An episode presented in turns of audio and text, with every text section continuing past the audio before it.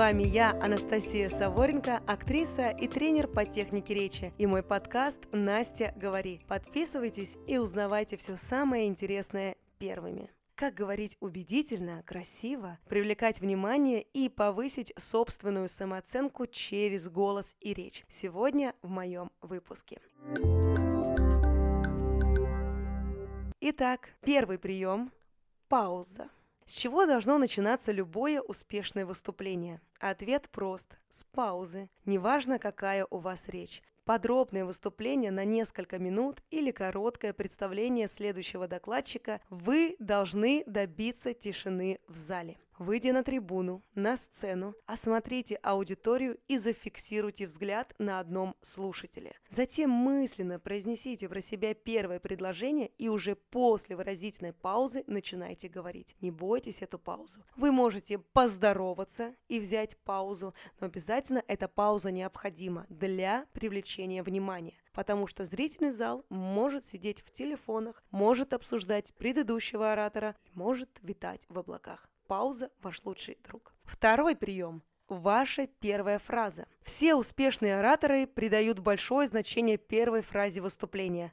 Она должна быть мощной и обязательно вызывать положительный отклик у аудитории. Первая фраза – это, выражаясь терминологией телевизионщиков, прайм-тайм вашего выступления. В этот момент аудитория максимально по численности. Каждый человек в зале хочет посмотреть на вас и узнать, что вы за птица такая. Уже через несколько секунд может начаться отсев слушателей. Кто-то продолжит беседу с соседом, кто-то уткнется в телефон, а кто-то и вовсе уснет или вообще выйдет из зала. Однако первую фразу будут слушать все без исключения. Это очень важно. Но вы уже знаете, что начинаем с паузы, проговариваем какую-либо первую фразу, вы ее сами придумываете. Также можете взять паузу и начинать свое выступление. Третий пункт – яркое начало. Если у вас нет в запасе яркого, подходящего афоризма, способного приковать всеобщее внимание, начните с истории из своей жизни. Если у вас есть важный факт или новость, неизвестная слушателям, начните сразу с нее. Вчера со мной случилась такая история. Один мой приятель и так далее. Чтобы аудитория воспринимала вас как лидера, нужно сразу брать быка за рога, выбирать сильное начало. И потом, если вы начнете с истории, с примера, то это соединит вас вас с аудиторией. Они в вашей истории узнают самих же себя. И это вас соединит, как я уже сказала. Четвертая, главная мысль. Еще до того, как вы сядете писать свою речь, вы должны определить ее главную мысль. Этот ключевой момент, который вы хотите донести до аудитории, должен быть сжатым, емким и помещаться в спичечный коробок. Остановитесь, посмотрите и составьте план. В первую очередь выделите ключевые мысли, а затем уже можете дополнять дополнять и пояснять их примерами из жизни или цитатами. И обязательное условие, когда вы пишете план своего выступления, не пишите его подробно, напишите тезисно, потому что уже на самом выступлении вы стараетесь также подробно создать пересказ вашего эссе. А этого не должно быть. Должно происходить ощущение, как будто бы вы и подготовились, но будто бы ваш текст, он рождается прямо здесь и сейчас. Как будто бы это все происходит благодаря тому, что что мы все здесь собрались. В этом и заключается профессионализм. Пятое. Связь с аудиторией. Многие начинающие ораторы боятся задавать вопросы или просто смотреть в глаза аудитории, и это ошибка.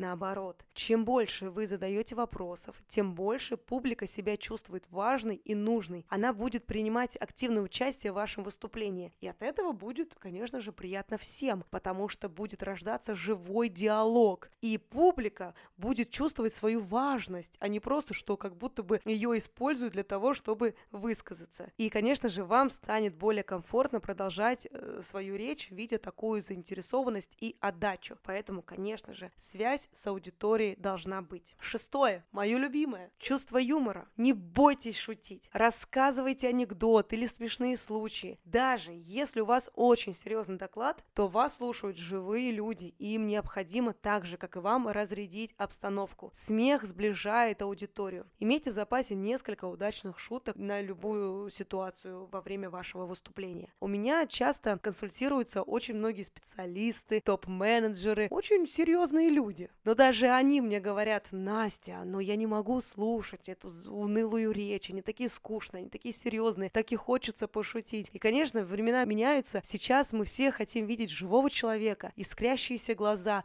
и шутка уместная всегда будет только, что называется, в кассу. И седьмое, финал. Даже если ваша речь была невыразительной, вы все можете исправить удачной концовкой. Чтобы произвести впечатление в финале, настройтесь. Призовите на помощь все свои эмоции, гордость, надежду, любовь и другие пафосные чувства, знакомые вам. Постарайтесь передать эти чувства слушателям так, как это удавалось великим ораторам прошлого. Конечно же, включайтесь в эту игру. Представьте, что будто бы это не вы говорите, а какой-нибудь замечательный оратор, о котором знает весь мир. И ни в коем случае не заканчивайте свою речь на минорной ноте. Этим вы всем просто уничтожите свою карьеру. Представьте, если бы я заканчивала вот так. Нет, отмотали. Так нельзя делать. Используйте духоподъемные цитаты, стихи или шутки. И, наконец, последний совет. Удивляйте слушателей. Именно так поступали все великие ораторы. Не будьте предсказуемы и прозаичны. Не становитесь рабами любезности. Будьте не такими, как все. Ищите свою индивидуальность. Ни в коем случае не смотрите, ага, у, вот у Петра Ивановича получается хорошо. Наверное, я буду так же делать, и у меня тоже получится хорошо. Ни в коем случае. Ищите свою органику, ищите свою природу, ищите свою собственную харизму и добивайтесь успеха в вашем ораторском выступлении и при вашей бытовой беседе.